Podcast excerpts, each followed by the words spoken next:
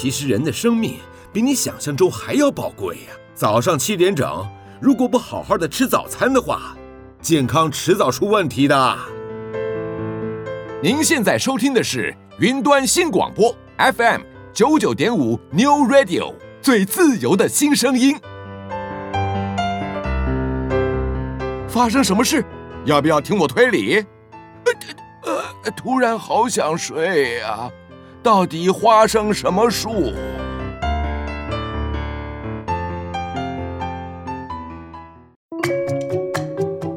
爸爸，那是什么树啊？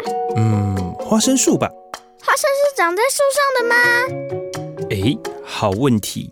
那我们看看到底花生什么树？各位听众朋友，大家早安！很高兴能在礼拜天的早晨和大家在空中相会。您现在所收听的是 FM 九九点五云端新广播电台最自由的声音。您现在所收听的是花生什么树？我是主持人布丁，我是丁丁，大家早安。最近东京奥运会的选手已经开始陆续到达东京了。啊，对啊，已经准备要开幕了嘛，七月就开始了。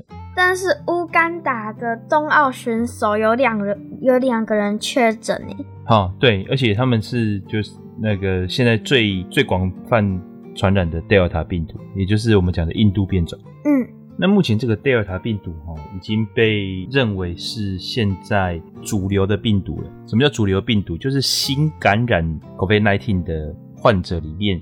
已经有超过一半是感染这种新的 Delta 病毒，好多哦。对，那所谓的变种病毒的意思是什么？你知道吗？就是从从它本来的病毒，就是本来的 COVID-19 的变种。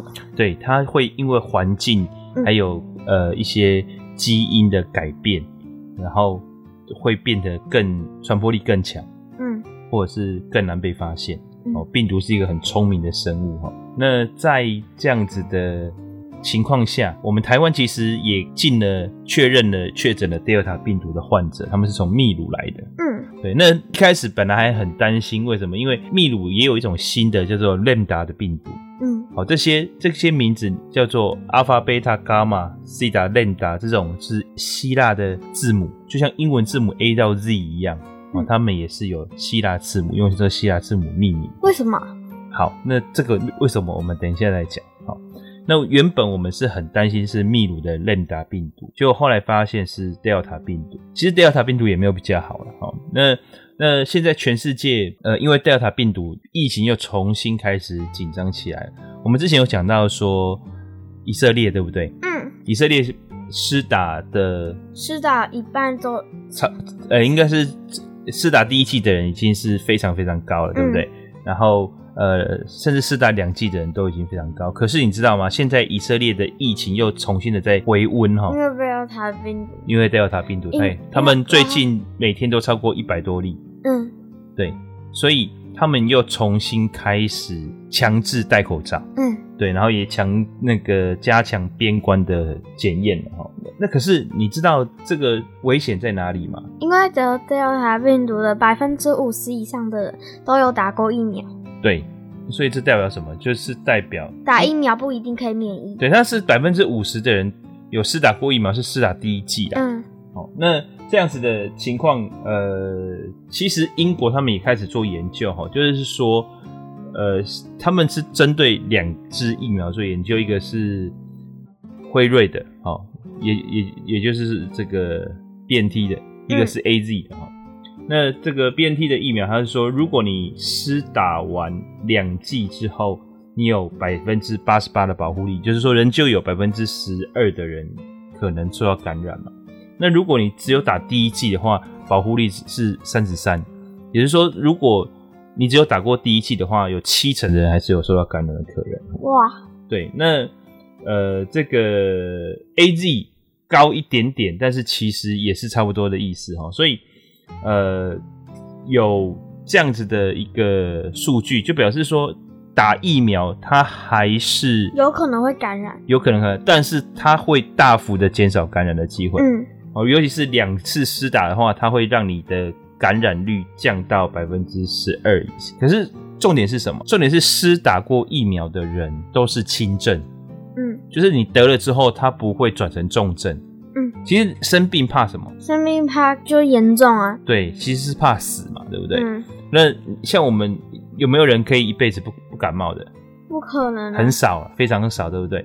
所以如果打了疫苗之后会让你的症状减轻，这样的话就表示这个疫苗是有效的嘛。嗯，实在讲是这样。会不会比较好好比较好治疗？对，当然啦，甚至不用治疗。嗯，因为你轻症的话，就是靠自体免疫力去修复就好了。嗯，对吧？所以还是要去打疫苗，这个还是要提的。只是说，因为这样的情况哦，我刚刚讲说以色列又重新的加强管制，对不对？那英国呢？他们本来要解封，嗯，现在也因为这样的情况延长了哈，因为他们发现百分之七十的新感染都是 Delta 病毒的患者哈，嗯，像我们刚刚讲到这个东京奥运的选手，对不对？对啊，这个就是麻烦的地方，就是因为他想要奥运，而不是因为他两次裁剪都是阴性的，嗯。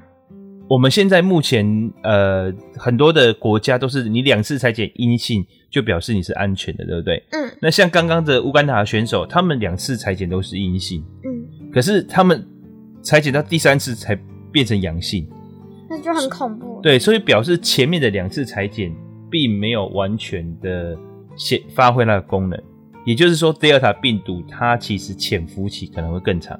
嗯，你即便是已经感染了，但是还没有在基因的症状上显示出来，所以你在做这个检测的时候还没有办法显示出来。那所以，那所以这样感染的人当当然会更多啊，因为他潜伏期更久嘛。然后你自己不不知道的情况下，可能会去拍拍照啊，然后过很久才症状才发出来，然后结果那群人已经感染。没错，这是其一。其二是这个病毒在同样的环境下感染力更强。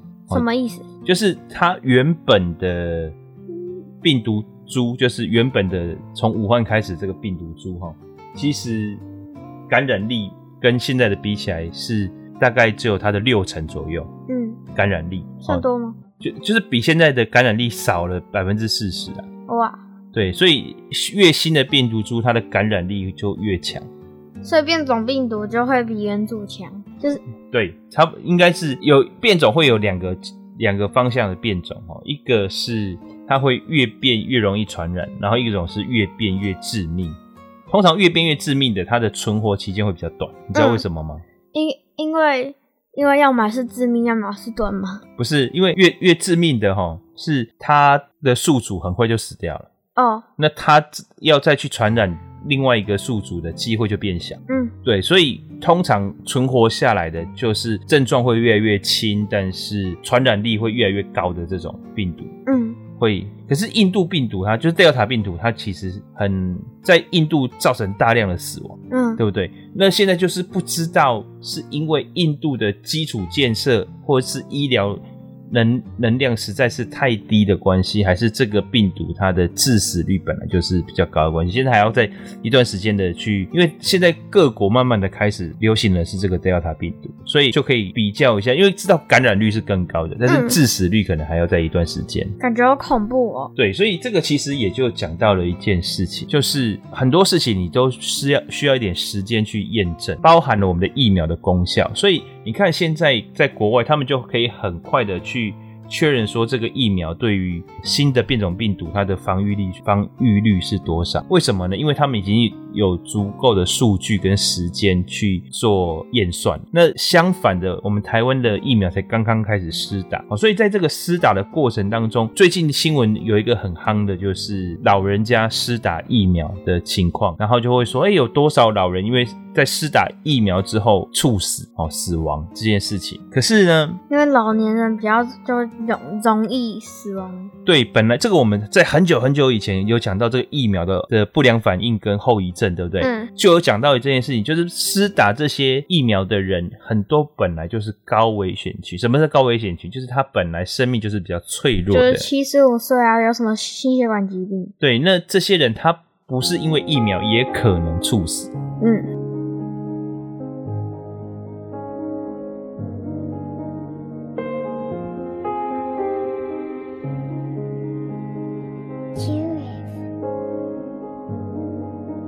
天我睡醒，看到我的身边没有你，在我。的右边是你曾经喜欢的玩具。可当我站起身来，在房间里寻找你留下的，只有带着你味道的一封信。就在昨天还一起看我们的照片，可现在让我感觉像烂剧里的主演。为什么这种事情会发生在我身边？是不是老天没能看到对你的疯癫？还想着创造你的宇宙，但现在已经被我清空。你让我整个人都冰冻，还怎么再次为你心动？Wake up me，不是你的意愿，离开我，开始新的起点。可能我还会对你贪恋，谁让你曾经让我疯癫？疯癫，也是过去的画面。看往后的几天，我猜你也不会出现。我回想这几年，就像是要命的病变，你可能听不见。来自他对你的挂念，可能有点累，觉得对不对？这是第几次在为你宿醉？没了我肩膀，你在谁身旁？买的礼物都变成了灰。曾经我多想把你变漂亮，看着别人羡慕你的模样。没关系，有小熊陪着你看月亮。我已经看到跟你断电的过程，但我假装看不见。是不是要变得像个厉鬼，才能进入你的世界？为什么不说再见？我猜你应该是不小心的忘记，都无所谓，也有点累，也可以开始新的记忆。有天我睡醒，看到我的身边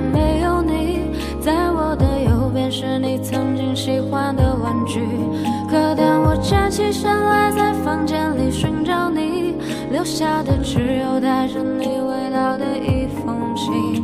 就在昨天还一起看我们的照片，可现在让我感觉像烂剧里的主演。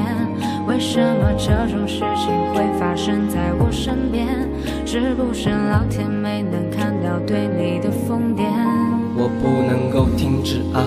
这些年我对你的疯癫，还会带上那条围巾吗？在每一个寒风刺骨的冬天，还有每次送你在回家的路上，不经意间触碰到你的手，你穿裙子眨眼睛望着我，那些让我心动的瞬间。那条十字路口始终有你身上的气味，只是马龙过后的路灯下的身影又会是谁？但是我真的喜欢你，但是每次欲言又闭嘴，那是荒唐的男孩。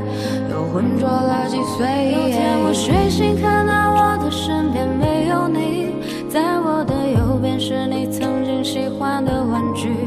可当我站起身来，在房间里寻找你留下的，只有带着你味道的一封信。就在昨天还一起看我们的照片，可现在让我感觉像烂剧里的主演。为什么这种事情会发生在我身边？是不是老天没能看到对你的疯癫？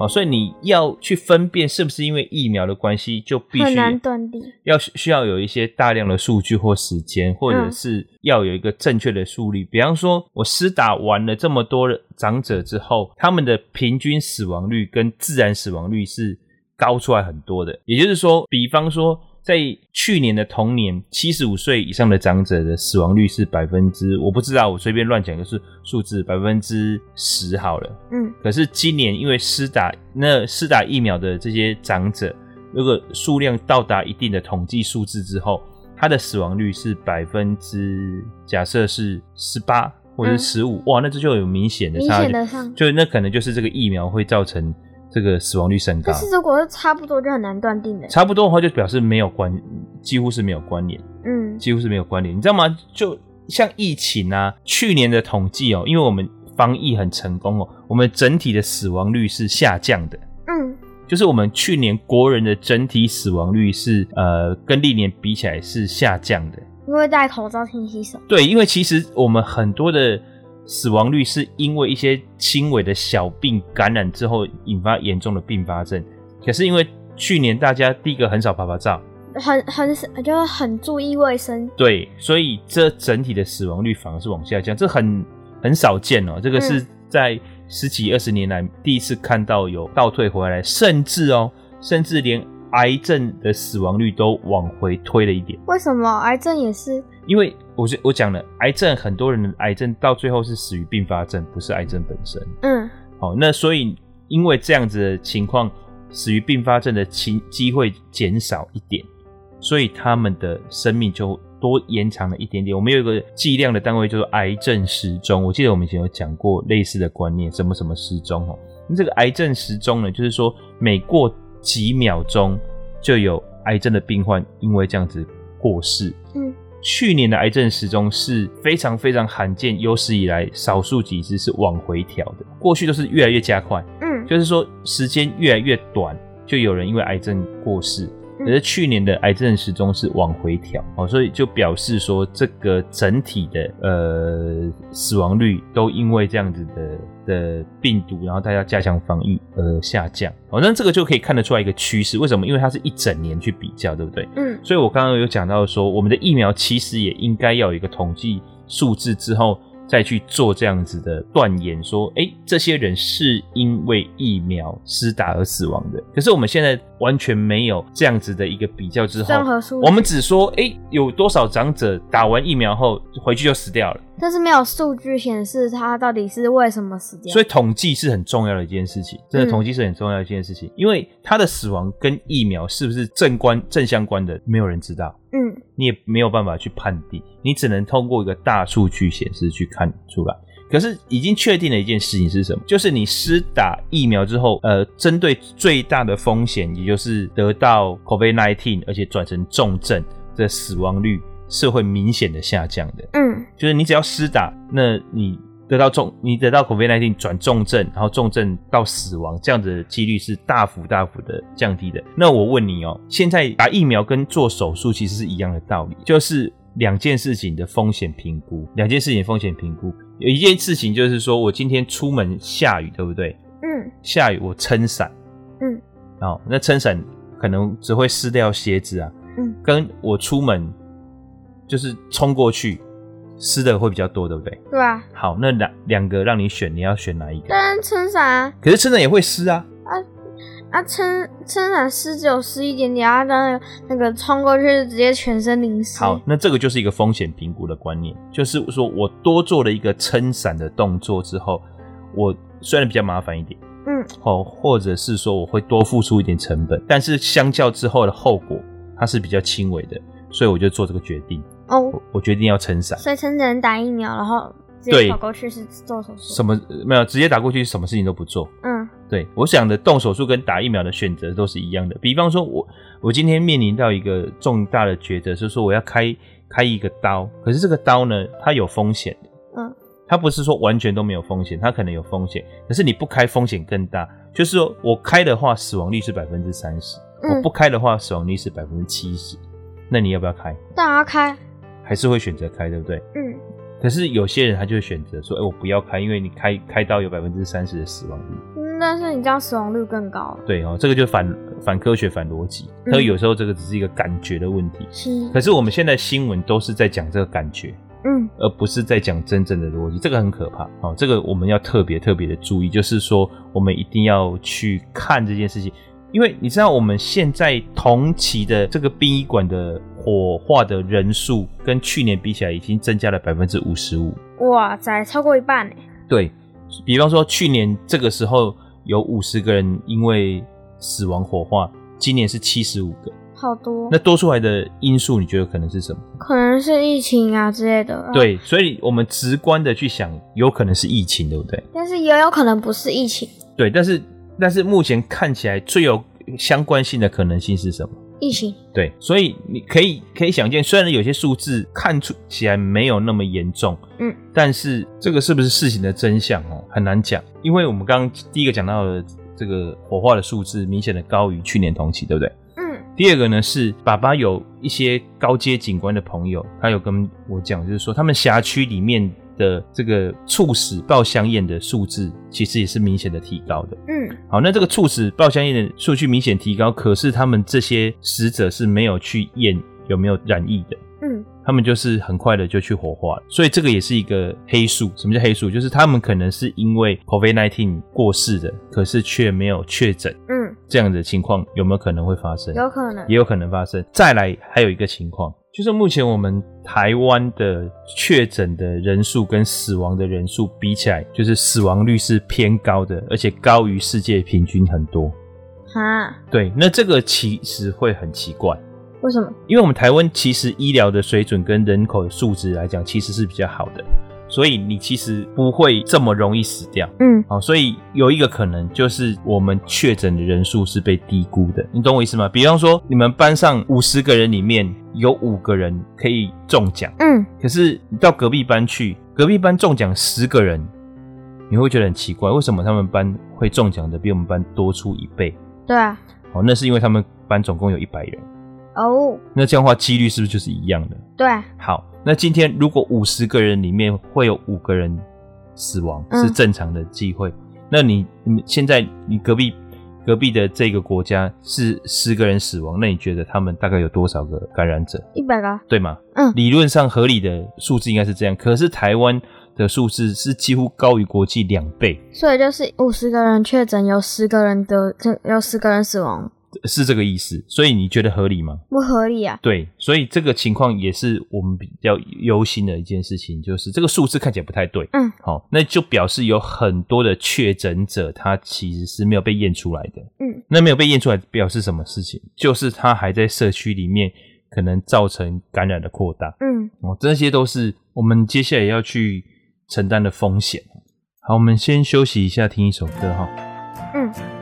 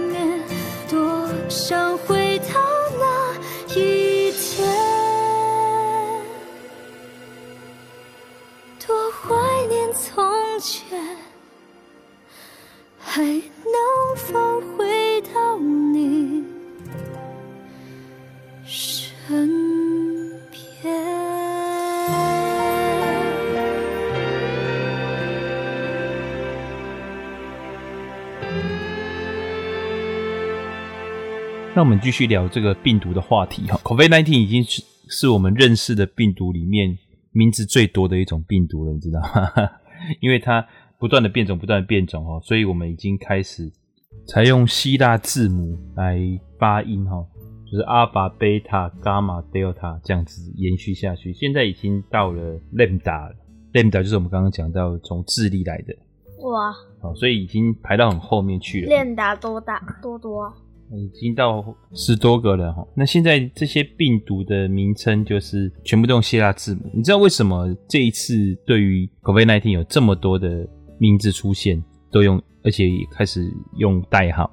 嗯，因为比较好记嘛。名字多是因为哈，过去很少有一个病毒这么大范围的全球性传染，而且传染那么久。像以前的 SARS，它只有很短的时间，它不到半年就结束了。而且它的区域是有限的，它没有这样全球性的。嗯，那所以它这个全球性的 COVID-19 造成感染的人数很多的情况下，变种的速度就会加快。嗯，好，那再来就是说，现在的医学还有科学的技术越来越发达，所以它一变种，我们就发现一变种，我们就发现很快的就可以筛检出来这个病毒的基因不一样。嗯，好，所以会这么快速的。发展出十几种变种病毒，也是因为这样。那其实这种变种病毒里面有分成两种，一种是要高度关注的，就像是这种阿尔法、贝塔、伽马、对呃 Delta，嗯，还有 Lambda 这种的，是它是传染性非常非常的高，嗯，哦，而且会造成大规模的。那有一种是要注意的，要注意就是有这种病毒，可是不是那么的常见，哦，那加起来就是十几种。可是为什么用希腊字母？其实一开始不是用希腊字母。你知道我们最开始称这个病毒叫什么？你还记得吗？叫武汉肺炎，嗯，对不对？好，那在国外也是一样，他们一开始就叫做呃 coronavirus，那后来就叫做 Chinese coronavirus，哦，中国冠状病毒。那 coronavirus 那个 virus 就是冠状病毒的意思哈。那一直到世卫他把它证明哈。叫做 COVID-19，嗯，哦，那 COVID-19 就是说这个是冠状病毒 Corona，那那其他的叫 COVID-20，哦，没有，他他不会照着这个数字，nineteen 的意思是他从二零一九年开始这样子。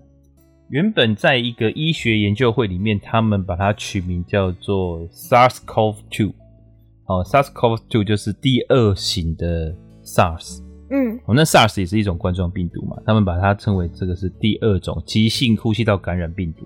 可是呢，呃，发现呃世卫组织把它用这种大规模命令之后，大家就统一这个 COVID-19 的。可是，在很多的国家，他们还是把它叫做是中国病毒。嗯，所以你还记不记得之前全世界都有排华运动或者是仇视亚洲人运动？嗯，哦，就是因为。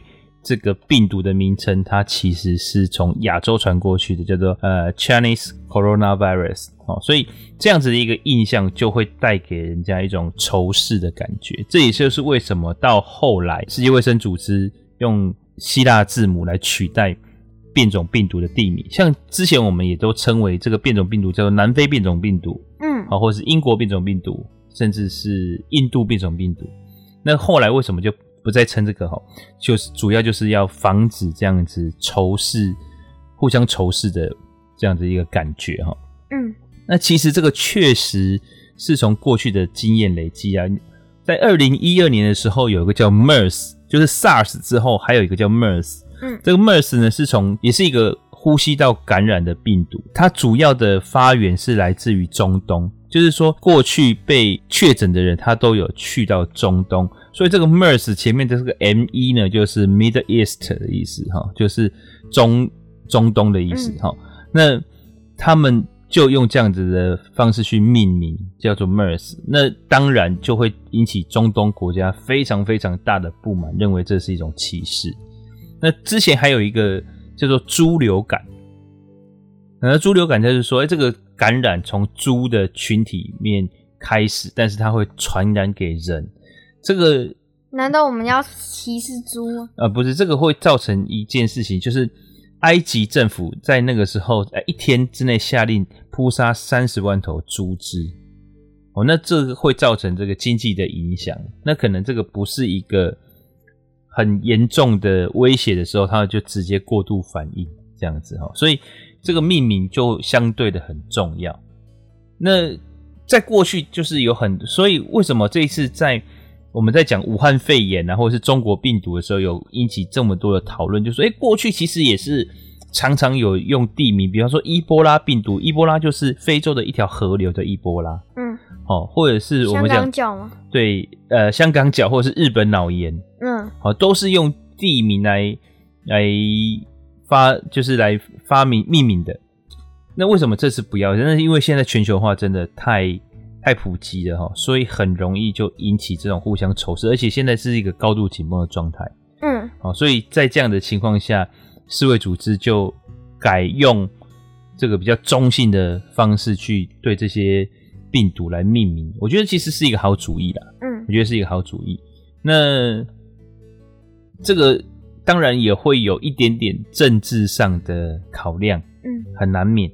可是我之前有讲过一件事情，就是所有的事情，它一定都会跟政治扯上关系啊。对，你只要跟人牵扯到的事情，都一定会跟政治扯上关系。尤其是国与国之间的，那一定全部都是政治。嗯，包括我们讲的这个疫苗的转正啊，疫苗的馈赠啊，这个全部都是政治的问题。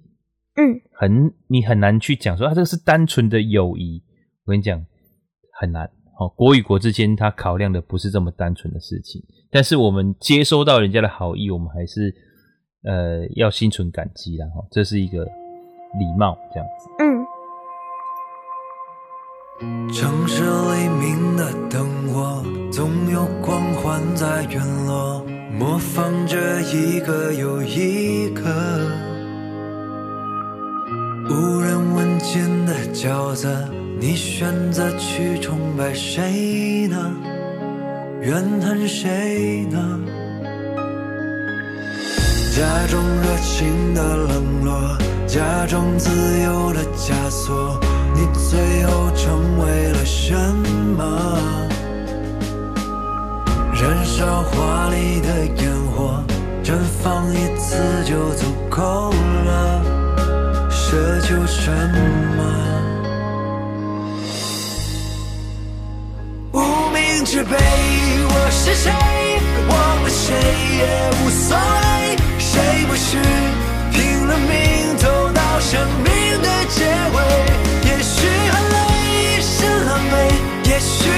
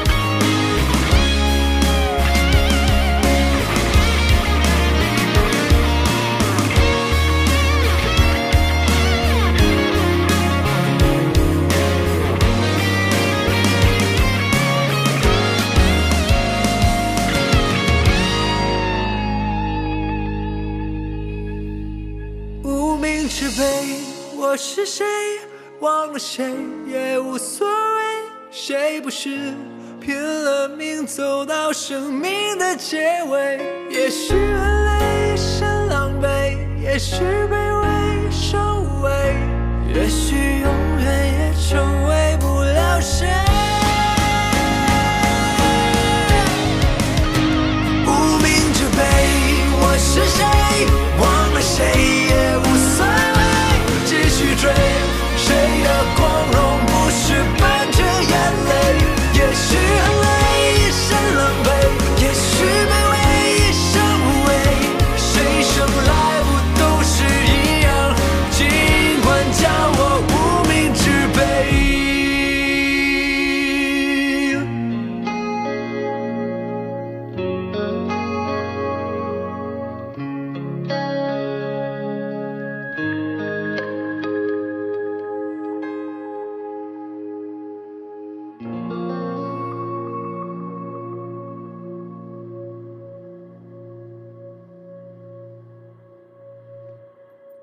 最近台湾常下雨，现在应该不缺水了吧？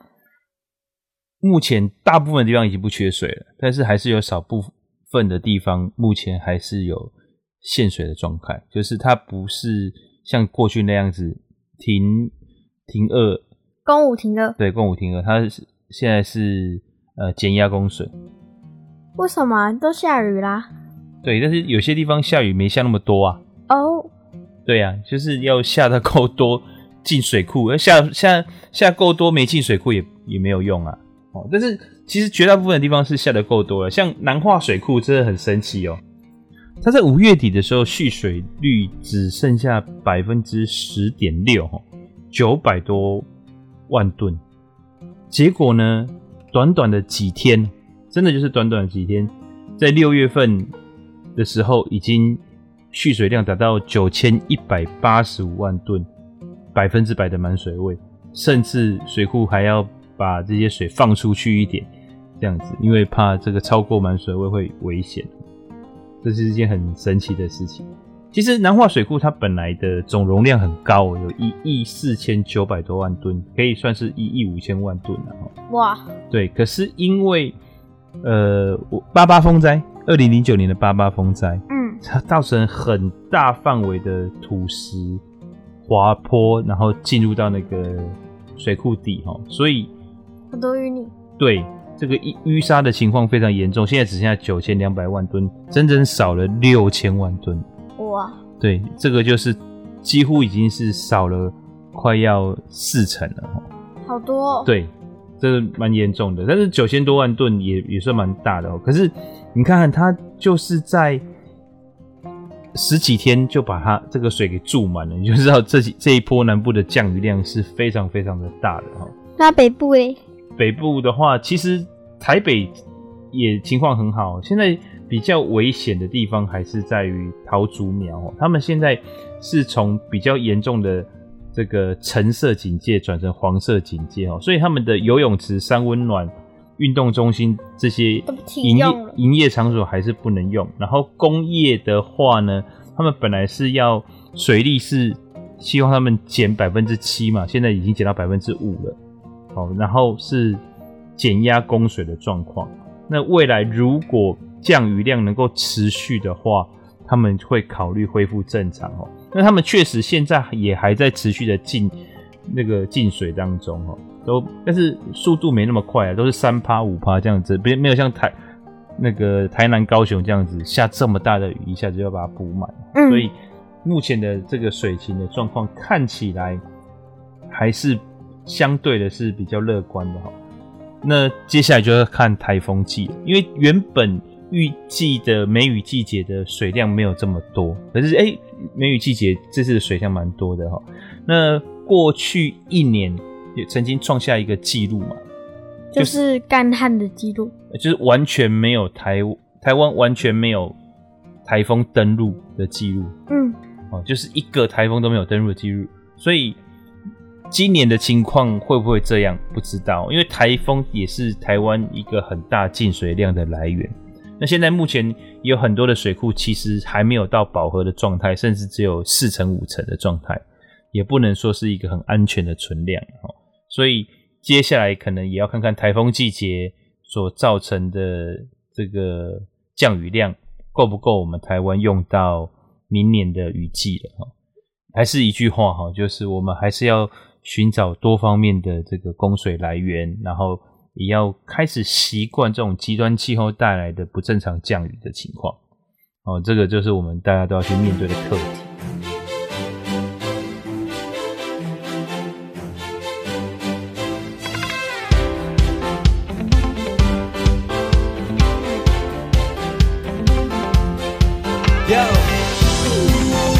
Is unique.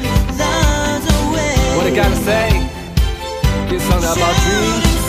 Baby, hold my hand. I'm a song for you. Just smile,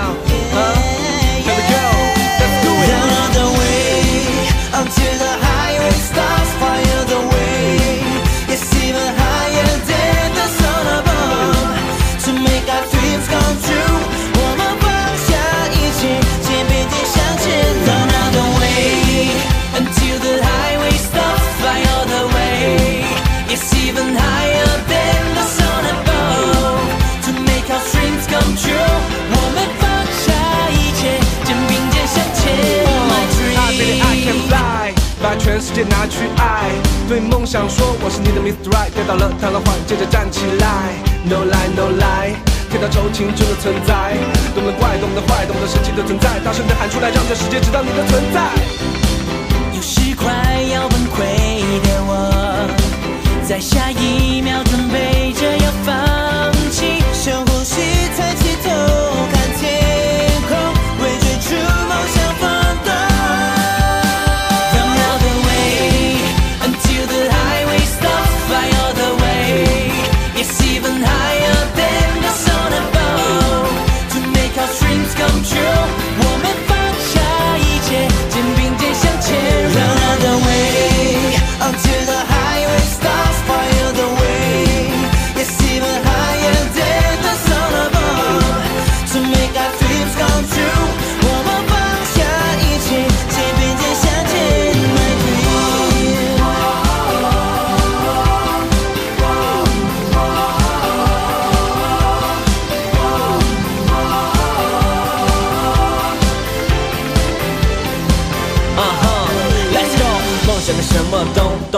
让我的心跳咚咚，心跳咚咚，每天疯疯癫癫，动力在我的血管里流动。平凡的人永远不会受到非议，而我注定不平凡，所以随意为梦想无愿意，拼到底困难你，你随意，我为梦想努力，永远不会放弃。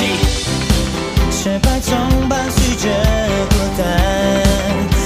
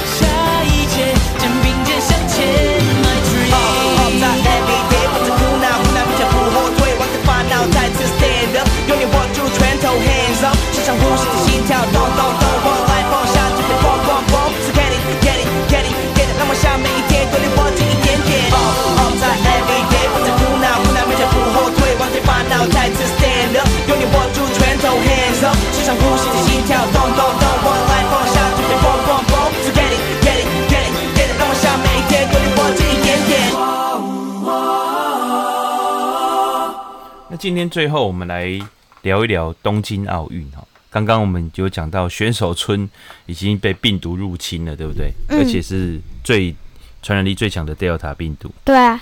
那接下来东京奥运的情况呢？这个目前看起来是一定会办哦，七月二十三号一定会正式开幕哈。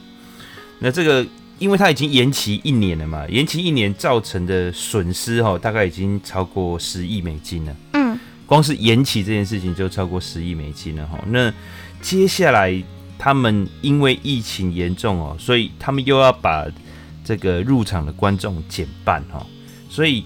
收入大概又会再减少一半以上，原本的这个场馆的门票收入大概预计是八亿哈，那现在可能就只剩下四亿不到了。那举办这个奥运其实大概成本是一百五十几亿，一百五十四亿。那其中有二十几亿，二十八亿左右，就是我刚刚讲的，因为它延后一年举办哦，所以多多花费了二十多亿哈。那这个成本已经是超过原本想象的哈，那干嘛不停办？停办赔更多哦，oh. 停办等于是之前的这这些钱全部都就完全没有了。嗯，对。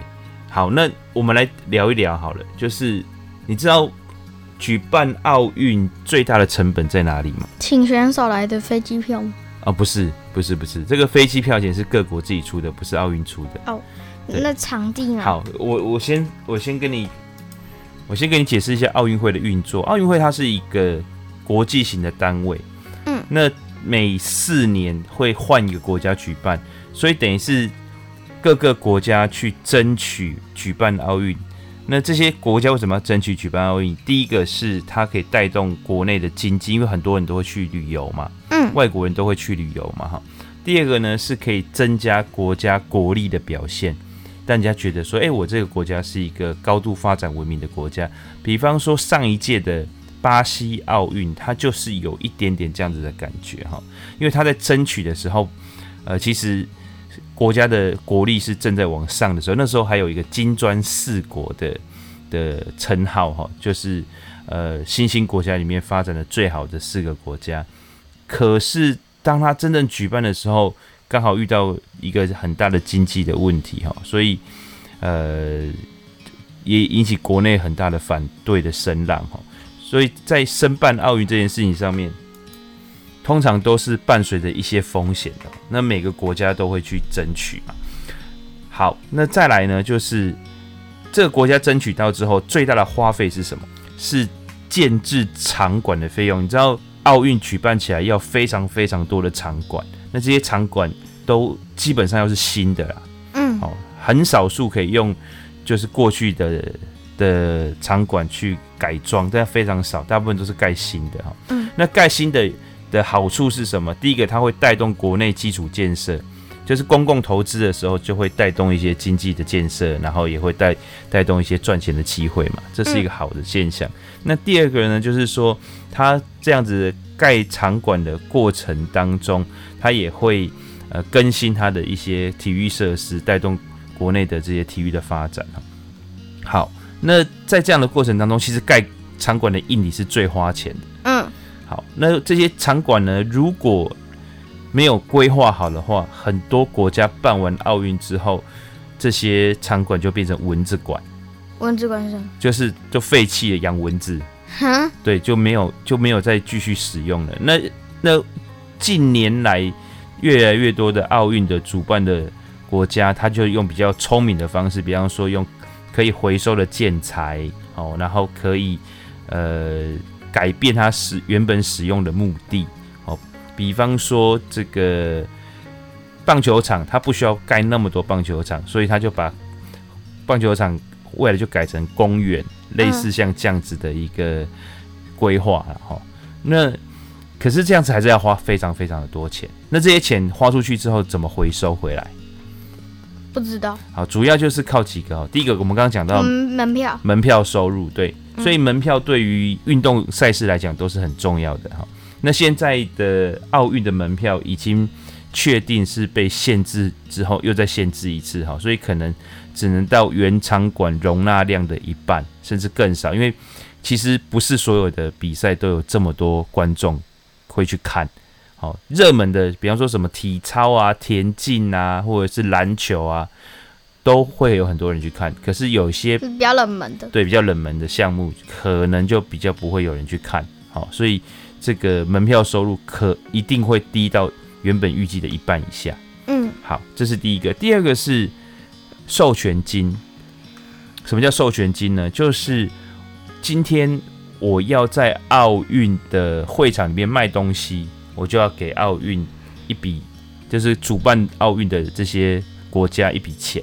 嗯，好，那奥运它也会推出一些联名商品。好，这些联名商品呢，呃，只要生产就要付钱了，你没有卖出去哦，我今天。跟奥会签约，说我比方说我要是生产这个奥运会的小娃娃，我生产一件，我就要给国际啊，或者给日本的举办的这个单位，哦，这个日本的奥委会一笔授权金，好，然后生产每生产一个就要给一次钱，每生产一个就要给一次钱，好，那这个奥运的主办单位就等于是稳赚的，因为他不管你卖的好不好。你只要生产出来就要给我钱，嗯，好，那这是一个。那在这一次的奥会的期间，因为其实去年就应该举办了，对不对？可是去年没有举办，所以在去年的大概三四月疫情正高峰的时候，奥运会就给这些厂商下了封口令。什么叫封口令？就是禁止他们对外宣传。还有对外贩呃主动的广告贩售这些产品，它可以摆在店店里面卖，但是它不能做大肆的宣传。为什么呢？因为怕在国国际这种疫情流行的最高峰的时候，他还不断的做生意，会影响他的形象。嗯，好，所以在那个时候就有下了这个封口令，也因此让这些呃有买授权的这些厂商哈。注定是要亏钱，哦，因为它生产出来一大堆，可是奥运的观众人数就变少了嘛，嗯，然后他又不能主动的去广告贩卖，所以这些产品未来应该会滞销很长一段时间。好，好，我们刚刚讲到了前面两个就是门票跟授权，对不对？那第三个是什么？广告。广告。对，运动赛事里面都会有广告，所以奥运呢，他把他的转播权。卖给了一个转播单位，好，这个是赚了一笔钱，对不对？嗯。然后呢，在奥运的赛事当中也可以插播广告，对。那根据这个授权的单位讲说，今年二零二一年奥会呃的奥东京奥运虽然受到了疫情的影响，但可能是史上最高的广告收入的一次奥会，哦，大概有十二点五亿美元。